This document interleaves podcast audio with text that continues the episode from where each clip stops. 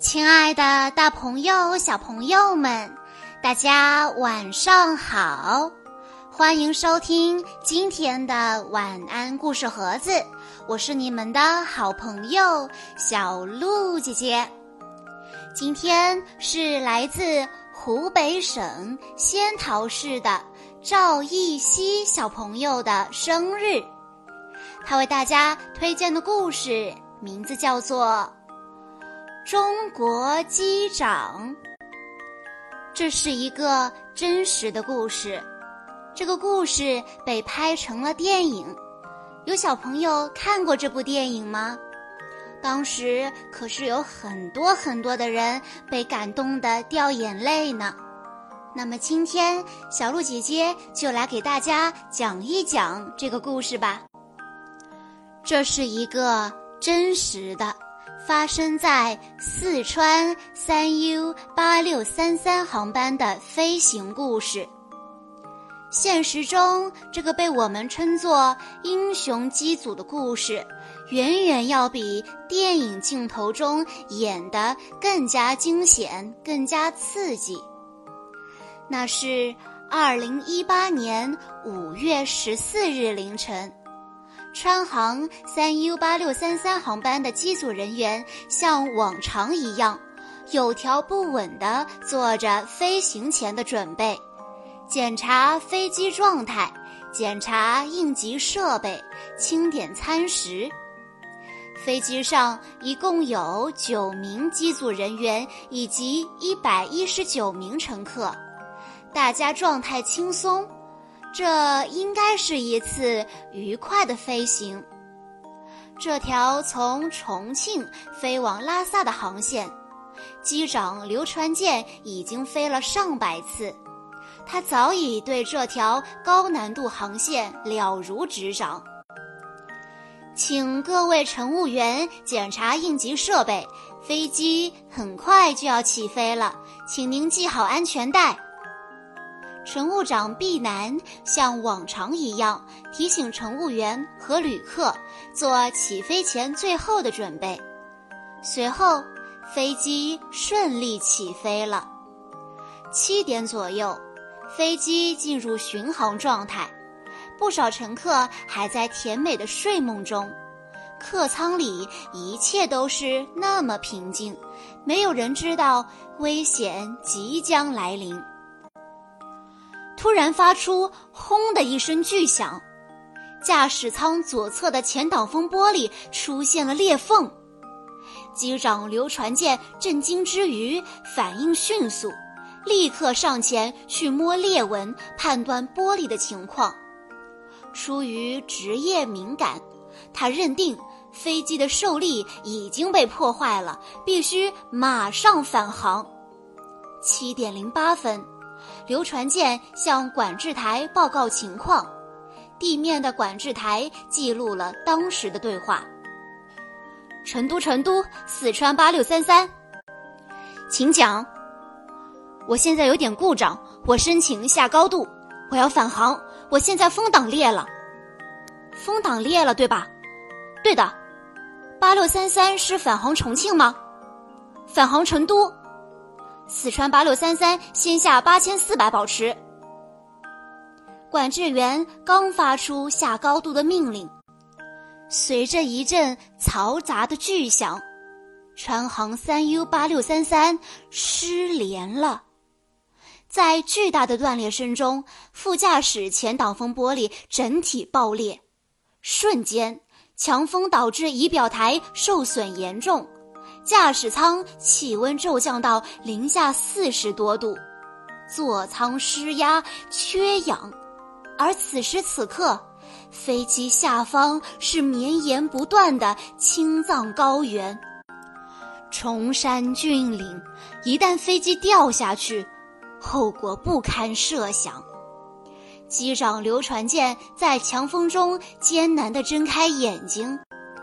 看到副驾驶徐瑞辰的半个身子被强大的气压差直接吸出机舱外，本能的想伸手把他拽回来，但巨大的风力将刘传健整个身体死死的压在座椅上，无法动弹。刘传健心里想：今天肯定要摔了。死亡的阴影笼罩着整个机舱，飞机巨大的颠簸和急速下降，客舱里面的乘客早就感受到了。虽然不知道具体发生了什么，但是突然从天而降的氧气面罩让乘客强烈的感受到了死亡的恐惧。孩子开始哭闹，缺氧的乘客开始呕吐。与驾驶室失联的乘务长毕南只能通过不停的广播，用接近嘶吼的状态提醒乘客：拉下氧气面罩，保持吸氧。一片混乱中，乘务员坚守岗位，不停地安抚乘客，并时刻确认所有乘客的安全带和氧气面罩正确佩戴。空中的飞机，帮我叫一下四川八六三三，我叫不到它了。四川八六三三，成都在叫你。四川八六三三，听到请回话。四川的八六三三，成都在叫你。一声声呼喊不停的发出，但已经失控的八六三三根本听不到。迟迟联系不上飞机的地面管制员，此刻已经意识到四川八六三三遇险，只能根据雷达数据继续下达指令。但所有的指令都随着强风消失在天空中。只要飞机还没有摔，我一定能够想到办法把飞机变得可控。这是当时刘传健心里的真实想法。此时飞机高度在九千八百米，驾驶舱气温已经低到零下四十多度。身穿短袖衬衣的刘传健感觉自己的身体正在不断的被撕扯，寒冷施压的折磨下，他必须用冻得发紫的双手迅速手动操作备降。长时间的失联、极端恶劣的环境下，所有人都渐渐失去了信心。机组已经到达人类体能忍受极限了。三 U 八六三三，这下完了。七点十分，西南空管局雷达显示，三 U 八六三三航班出现航空器遇险代码 A 七七零零，全体值班管制员立即进入紧急工作状态，他们指挥空中六架飞机紧急避让。成都双流机场跑道外的八架飞机在空管的指挥下全部停止起飞，一切只为了八六三三的紧急迫降提供最优的空域环境。七点十一分，飞机开始平稳下降，刘传健的心情终于有了一点放松。七点二十分，飞机逐渐被控制。刘传健终于把飞机带出了青藏高原山区。此时的机场跑道上，引导车、救护车、消防武警等救援准备已经全部到位。事故发生的三十分钟之后，当飞机平稳地降落在跑道上的那一刻，客舱里的乘客鼓掌欢呼，而驾驶舱内三个大男人。机长刘传健，第二机长梁鹏，副驾驶刘瑞成静静地坐着，一句话也说不出来。最后，刘传健机长哑着嗓子，鼓起勇气说了一句：“我们还活着。起飞之前，我们没想到会死；三十四分钟前，我们没想到会活。”劫后余生是这个世界上最美的词，在这生死攸关的三十四分钟紧急迫降里，机上的九名机组成员都贡献出了最高的职业水准。机长刘传健，在缺氧、寒冷、仪表盘失灵与地面失联等等恶劣条件下。飞行数据记录了刘传健机长手动备降过程的三十六个动作精准无误，正是凭借过硬的飞行技术、临危不惧的坚强意志力，刘传健历时三十四分钟驾机成功备降，一百一十九名旅客无一伤亡，全机组安全，成为中国民航史上一次史诗级的壮举。第二机长梁鹏。事故发生后，正在客舱休息的第二机长梁鹏立刻进到驾驶舱协助机长飞行。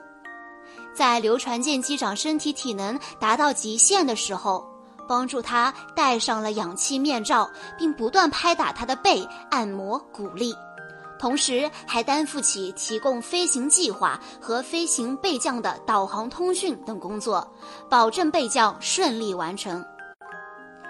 副驾驶徐瑞辰重新回到驾驶舱以后，徐瑞辰担负起了七七零零的识别工作。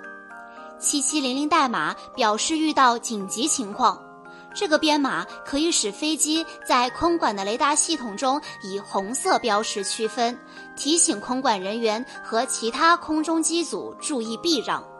在没有通讯设备的情况下，这是与地面取得联系的唯一方式。乘务长毕南，在慌乱时，下意识的本能只有保证乘客安全。呼吸困难的情况下，通过广播器一遍又一遍地安抚乘客。其他乘务员。正在分发早餐的乘务员因为失重和手推车一起飞到半空中，又跌下来。但为了不让餐车失控影响到乘客，乘务员在身体受伤后依然本能的反应要去把餐车刹车按住。面对紧张到抽筋的乘客，乘务员不停地帮他按摩放松，检查好每一个旅客都系上了安全带。但自己却没有安全带的乘务员只能选择抱住乘客。飞机落地后，衣服背后被旅客的眼泪湿透了。事后的一次采访中，刘传健机长说：“正是因为后舱乘务员保证了旅客的安全和稳定，才能让我更加坚定一定要带大家安全落地的信念。”正如电影中的一句台词。从飞行员到乘务员，我们每个人都经历了日复一日的训练，就是为了能保证大家的安全。这也是我们这些人为什么在这架飞机上的意义。这不是属于一个人的胜利，是整个机组乘务人员的工作专业性的体现，也是中国民航的奇迹。小朋友们。在听完了今天的故事之后，你们有没有想去看一看《中国机长》这部电影呢？相信电影的画面一定可以给大家更大的震撼。以上就是今天的故事内容了。在故事的最后，赵一熙小朋友的爸爸妈妈想要对他说：“赵一熙小朋友，今天你六岁了。”最近你开始学习小学一年级的知识了，你是个聪明的孩子，遇到困难希望你不要放弃，努力就会有收获，爸爸妈妈会陪你一起打败困难，我们永远爱你，生日快乐！小鹿姐姐在这里也要祝赵艺熙小朋友生日快乐。好啦，今天的故事到这里就结束了，感谢大家的收听。更多好听的故事，欢迎大家关注微信公众账号“晚安故事盒子”，也欢迎家长朋友们添加小鹿姐姐的个人微信号三幺五二三二六六一二。我们下一期再见喽！